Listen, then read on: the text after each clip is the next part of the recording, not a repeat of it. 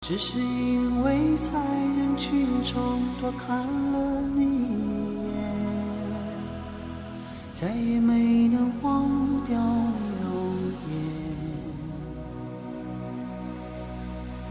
梦想着偶然能有一天再相见，从此我开始孤单思念。今天的开场歌曲《传奇》，听上去是一首跟爱情相关的歌曲。不要以为爱花钱的姑娘是没有感情的机器啊！爱花钱的姑娘啊，她都是有自己的一套逻辑的。比如说，她特别喜欢的一个品牌出了新的粉底，售价一千五百三十九，有点贵啊。但她会转念一想说：“诶，假如能够用一年的话，我一天才花四块钱啊，太便宜了，有什么理由不买呢？”碰到包包打折了，对折，原价六百，买一个就是省三百啊，买俩就相当于是白赚了呀。好，赶紧来四个，一口气买了六条裙子。刚刚立下的计划说再也不买了，好巧不巧啊，又看到一条超好看的了，而且当下觉得它远远超过已经拥有的任何一条，又有理由买了。如果你问他说：“哎，停住了，别买太多了，呃，太浪费钱了，都把自己买穷了。”他会问你说：“买了我会变穷吗？不买我会更富有吗？二十岁再买十岁喜欢的玩具有意义吗？所以买。只是因为在人群中多看了你一眼，再也没能忘掉你容这个买买买啊！要是你自己花自个儿的钱，也没人说你，你就是贷款啊，贷空了干嘛的，你自己得承担是吧？但是要有一个家庭的话，你这样买买买的，有人受不了了。你看这两天有一个社会新闻，说呢，四川泸州的一个男子半夜里头，他就坐在天台的这个围墙旁边，特别危险。都十点多了，人们看到得报警啊，啊，警察也来了，就就怕他从上头掉下来，怎么回事啊？说他妻子经常在网网上购买那些名牌的包包、香水、衣服等等。去年透支信用卡、贷款等等一些方式消费了将近二十多万。后来呢，他为妻子还掉了二十多万元的贷款。今年好，又欠款三十多万了。这男的觉得压力实在太大了，我不想活了。最终当然是被民警劝了下来了。败家的人啊！着实是败家，败的不仅是家里的这个钱包，还更是败的家里的和谐气氛。其实很简单，如果他买那些东西啊是双十一买的，赶紧退了，全都给退了。如果能退的话呢，把这老婆最好也给退了。不过呢，在退之前给您个建议，带他到医生那里看一看。据说现在有一种强迫购物狂，这是一种心理有病。既然有病，咱们就得治。双十一的话题就此打住，不再提及。为什么呢？太烦了，太闹了。除了数字之外，就是这样的一些给大家带来负担的新闻，我们有必要再说吗？没必要。那么关注什么呢？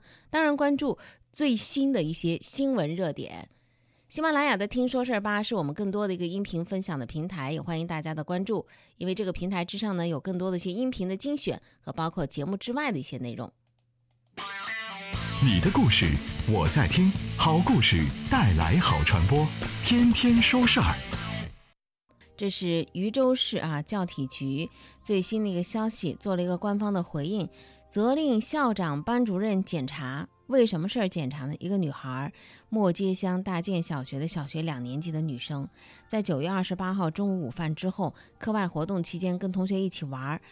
本班呢有一个学生叫小强，还有小东啊，两个男生就按住了他的胳膊，然后小刚啊，还有第三个男生向他的眼睛里头呢塞纸片儿，这样对这个小女孩造成了伤害。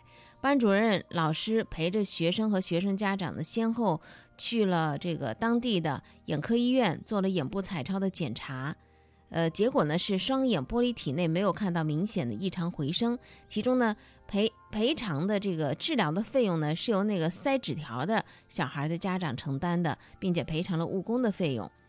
那么禹州市教体局对于磨街镇教育总支书记进行了约谈，责令该校的校长和班主任写深刻检查，要求学校进一步完善安全管理的制度，堵住漏洞，确保呃，这个对于涉事同学的心理疏导，避免出现二次伤害，这是官方的一个回应啊。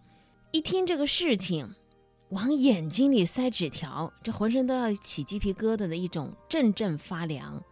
为什么会是这样子？一个七岁的女孩被那些男同学往眼睛里塞纸片儿，这是开玩笑吗？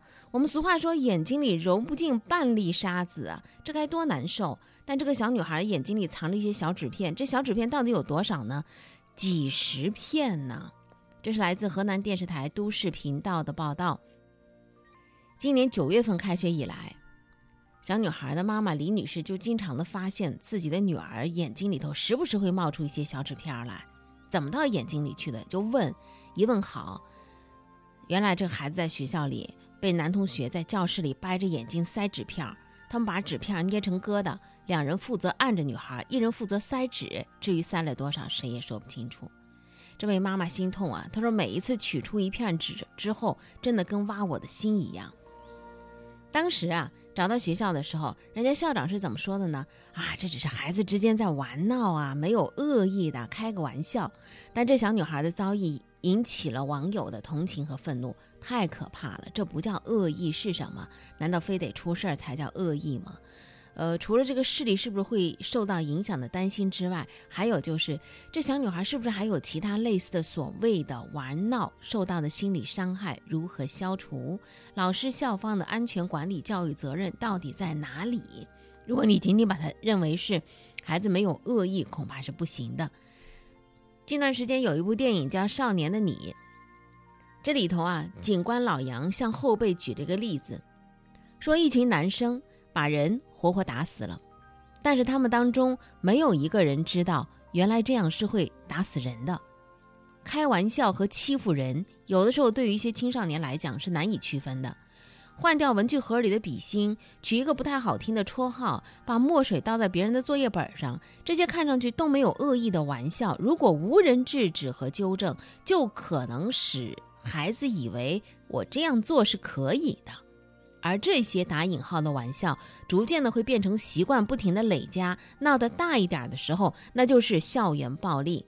最高人民法院二零一八年发布的报告显示，二零一五至二零一七年间，我国近六成的校园暴力案件涉及到故意伤害，超半数案件是因为发生口角等琐事引起来的。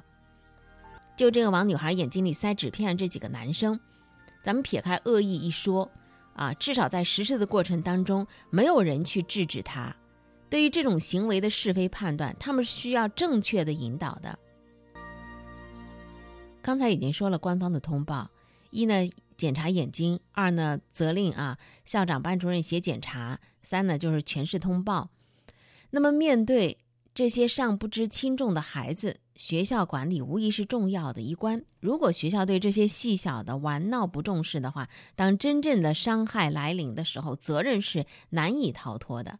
在那个电影《少年的你》里头，不断重复着这样的一句话：“这是我们的乐园，这曾是我们的乐园。”对于小女孩的遭遇。我们觉得特别的痛惜，因为每一个少年的你都应该得到更好的呵护和引导，而学校一方确实是应该反思的。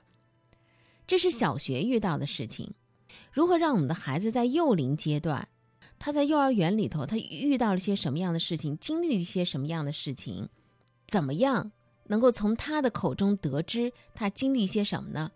中国人民公安大学的李明锦教授。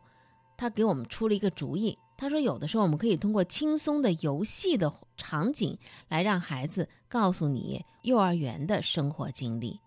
嗯，首先呢，家长呢在孩子回家以后呢，不要表现的情绪很急躁或者很焦虑，嗯，好像发生什么事情了，让孩子感到非常紧张。回到家里以后呢，父母要在孩子安顿以后呢，他非常的轻松的情况下，然后以。跟孩子做游戏的方式来来了解他在幼儿园的情况。那方法呢，就是，嗯，当我们坐下来，比如说这个电视开开之前，那么你就跟孩子说：“宝宝，我特别想跟你玩一会儿，你愿意吗？”然后呢，当他回答愿意的时候，那你说：“我特想咱们学学幼儿园，好不好？”然后呢，我当宝宝，你来当阿姨，好不好？那么当孩子答应以后呢，你就可以。呃，表现出各种情境，比如说你突然闹起来，说我肚肚疼，我我想我妈妈了，然后开始哭。这时候你看孩子是什么样的一个反应？如果他的表现很那个自然的，呃，开始安慰你，那说明他在幼儿园遇到也应该是这种情况。相反，他可能会用阿姨的一些方式来对待你。那么这种过程当中，你就会知道孩子他遇到了什么。所以沟通呢，我们可以对幼小的孩子通过一些情景方面的游戏，然后让让孩子感受到他在幼儿园的情境，然后让他去做老师，表达出老师当时的反应是什么。这样你就可以了解孩子在幼儿园发生过什么。聆听那些细微的声音，汇聚那些柔弱的能量。每一个故事都是开端。而不是结束。那么，有关于今年的房市，也是市场当中的一个热点。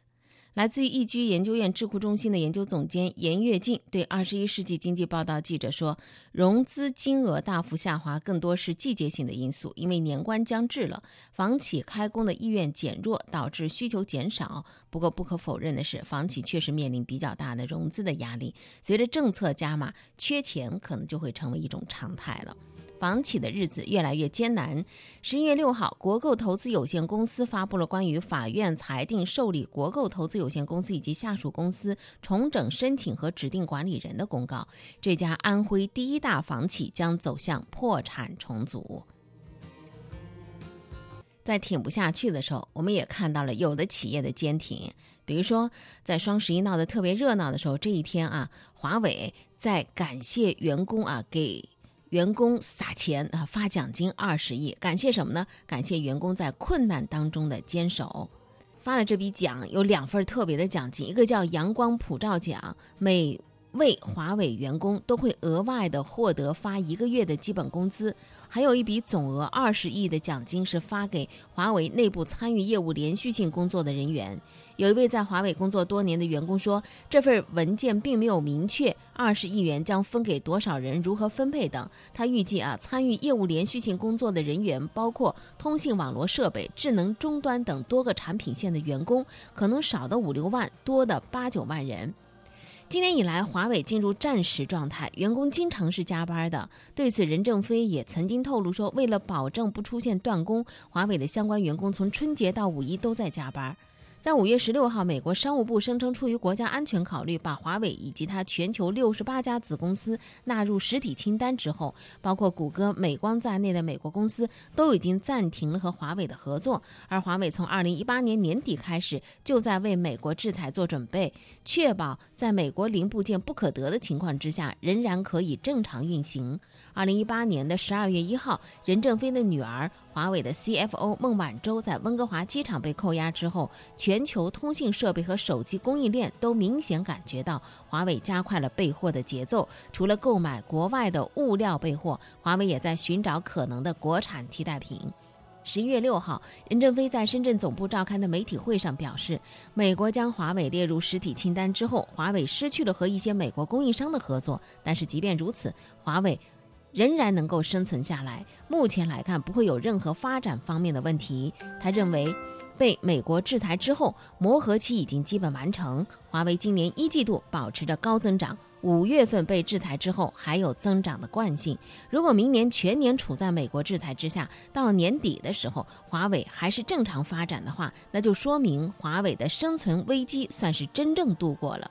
他说：“度过危机之后，我们会重点关注未来三到五年的发展，看是不是能够继续领先世界。”你的故事我在听，好故事带来好传播，天天说事儿。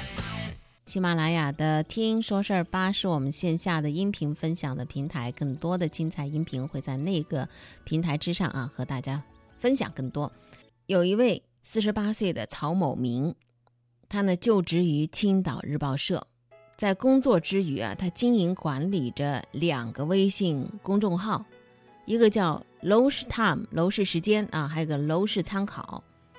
那么还有一位呢叫何某静，是青岛的一个黑湖营销策划有限公司的经营人，同时担任着“楼市 time” 公众号的广告代理商。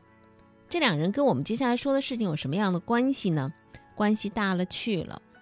从二零一八年三月三十一号开始，这位曹某跟何某，还有一个叫付某昭的啊，他们先后在这两个微信公众号上发布了有一些房产公司的负面的信息。那么最后这些地产单位呢，呃，看了这些负面信息之后呢，就得删帖是吧？出资三万到二十二万不等的价格删帖。文章删除之后，那三个人呢就把这钱给分了。关键是在于删帖收费加上分钱，这是发生在去年三月份的一个事情。尝到甜头之后，那么去年的三月份、四月份，接下来呢就接连的一些。啊，房产公司这个负面的消息往外发布，其中有一家房产公司呢，以发布虚假信息啊，把这个帖子呢投诉到了腾讯客服。一看到人家有腾讯你的微信公号了呢，那两个就是写自媒体人的，呃，马上就商量着，打算用这个大事件啊，还有就是什么黄岛大事件啊、青岛大事件啊、青岛市房地产周刊啊、楼市探嘛、楼市参考这些公众号。他们现在都有个自媒体的联盟嘛，很多人都是自己圈里的，联合起来增发这家地产公司的负面信息，而且呢，把预览还通过另外一个人直接发送给这家地产公司的这个负责人啊，以示威胁。地产公司也觉得多一事不如少一事，觉得你说那么多自媒体联合起来发布这负面信息，造成群体上访事件，那就更不可收拾了。所以呢，好吧。我就付你十万块钱买断费，之后呢，那两个人各分了五万，成功得手之后，在这之后的两三个月期间，这三个人又用相同的手段对另外的一些房产公司实施敲诈勒索，分别索要五万到二十二万元不等的删帖费，其中有一家房产公司没有支付这个款项。那么那位曹某呢，又使用楼市 time 这个公众号，相继发送多篇的啊有关于这家地产公司的负面信息。呃，第第三位人呢，他说拿到钱之后啊，他既兴奋又担心。就那个叫付某昭的，他一方面觉得，哎，这个圈里头啊太好挣钱了，同样呢还有点害怕。但在巨大利益面前呢，抱着侥幸的心理，继续在圈子里头协助何某进一起做危机公关啊，来一个挣钱的生意。最后，我们要说这个事情的结果，在去年年底，青岛市公安局网络警察支队发布案情通报，部分自媒体恶意发布地产公司的负面帖文，以有偿删帖的方式进行敲诈。市局网警支队会同开发区分局展开侦查工作，并且呢，将犯罪嫌疑人何某某、付某某成功抓获。九月十七号，犯罪嫌疑人曹某某投案自首。判决书显示，归案之后，何某退赃款二十万，曹某退赃款五万。这在中华人民共和国刑法当中都是有具体的规定的。这几个人啊，针对地产商的负面信息，抓着害怕商品的商业的品牌受损的这样的一个着急删帖的心理，然后呢，敲诈勒索地产商高额删帖费。还有一个，还有一个得特别引起警醒的是什么呢？就是捆绑地产商的广告投放合作，这种行为按照中华人民共和国的刑法的条例来讲，是构成敲诈勒索罪的。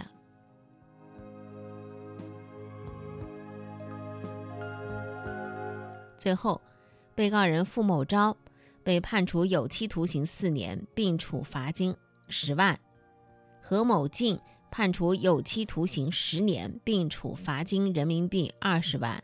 被告人曹某明犯敲诈勒索罪，判有期徒刑五年六个月，并处罚金人民币十五万。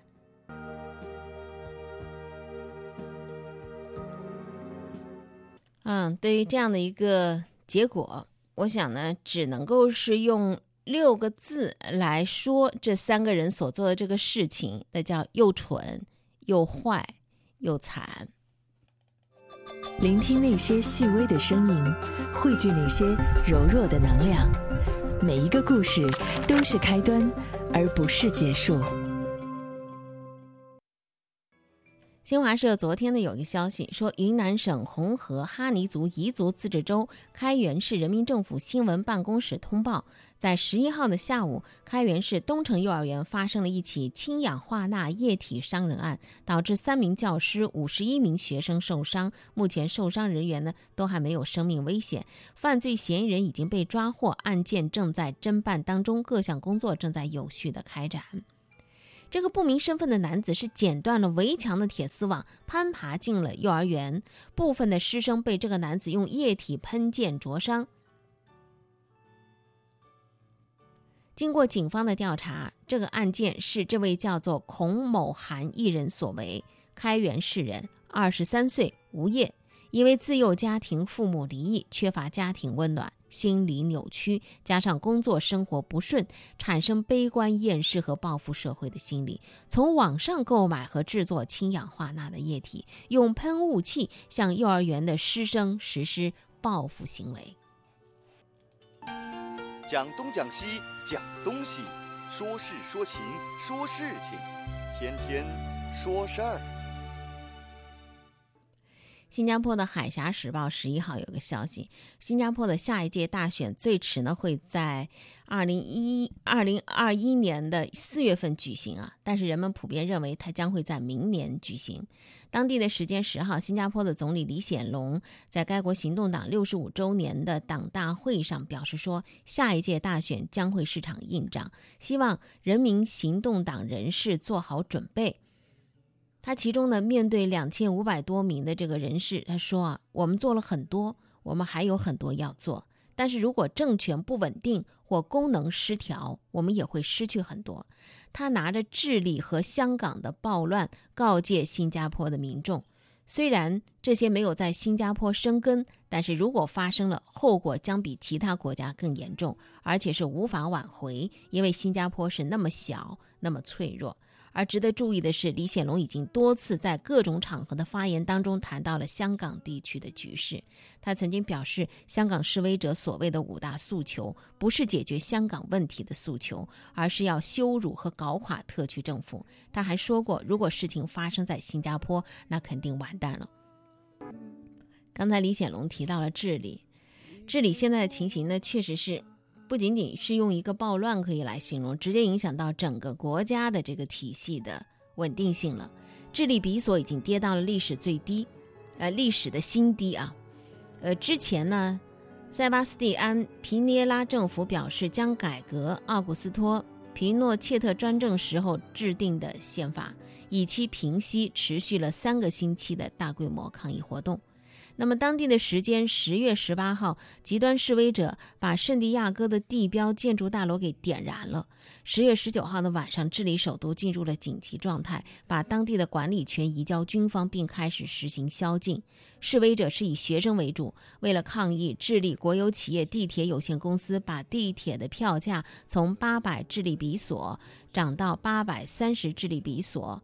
其实呢，就相当于从人民币的七块九毛七涨到了八块两毛七三毛钱的涨价。大批的示威者开始跳闸进站，并且拒绝买票。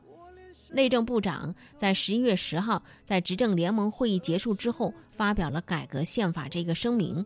他说，宪法将由一个宪法代表大会起草，然后通过全民公决予以批准。他没有提供更多的一些细节。这是智利政府为应对从一九九零年恢复民主以来最严重内乱而迈出的最大的一步。在这个南美最富有国家，民众对生活成本上涨和贫富差距问题的日常抗议，经常演变为暴力事件。迄今已经有二十人丧生，数千人受伤，而抗议者的主要针对目标之一就是这个国家的宪法。智利大学的政治学的老师 Robert Folk 他说：“这是政府做出的重大让步，它可能会造成更激烈抗议团体和中间阶层之间的裂痕。更激进人士希望皮涅拉下台，而中间阶层则是以满足自身的要求为主。”根据彭博汇编的数据，比索的收盘下跌百分之一点七，到了一美元兑七百六十点四三智利比索，创历史新低。股市也对政府的决定做出了负面的反应。截止到圣地亚哥的时间，下午两点四十三分，普尔标准普尔的这个基准的指数下跌百分之一点七。而在养老基金和健康保险等行业拥有权益的控股公司也下跌了百分之八点五。自从十月十八号动乱开始以来，它的股价已经下跌了百分之三十四。目前啊，智利确实处处于一个什么样的情形呢？就是各大工会都加入了抗议活动，大多数的港口的运作已经暂停。财政部长也说，社会措施的成本大概是十二亿美元。在工会的参与之下，抗议活动可能进入了一个新的阶段。多种声音，一个世界。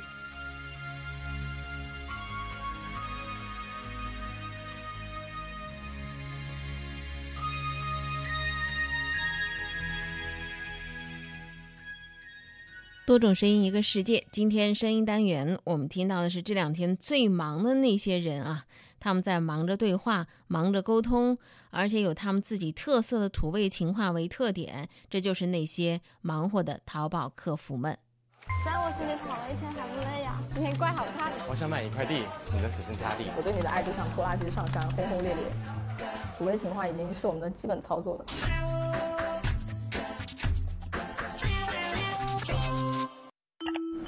叫顾媛媛，我是一名售后客服。我们这边客服最大的特色就是会和客户斗图，还有会说土味情话。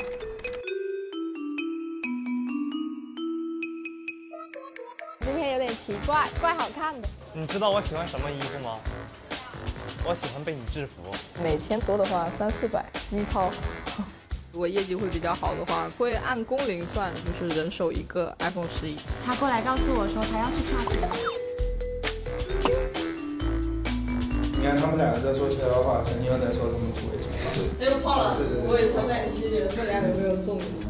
把我的左心室撑大了。公司里的话都是九零后、零零，氛围是特别好，大家其实就是像兄弟姐妹一样。之前不太舒服嘛，去医院的话，他们就会陪我，怕我一个人去不太放心。这个氛围能够缓解很多这种情绪吧。就是开始我可能只是觉得自己状态不好，会有好几天只吃一顿，所以的话去看了医生，是有抑郁症。医生说问题是积压下来的，跟我的成长经历有一定的关系嘛。因为我是单亲家庭，很长的一段时间不太能得到父母的关爱吧。家长会这样的嘛，就其他的小朋友总会有爸爸妈妈去的，就到我这里，但是好像。也没有什么办法，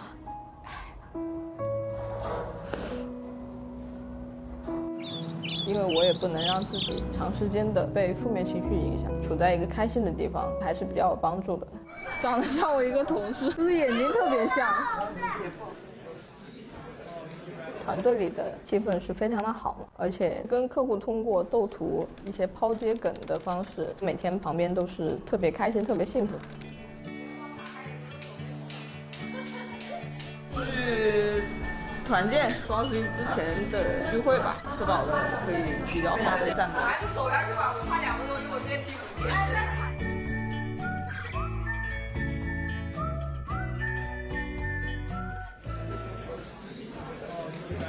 所以。整个十一月份双十一之后都会是一个非常忙碌的一个状态。之前每一年的双十一我都是通宵的。零点对于客服来就是日常工作当中的一个时间点。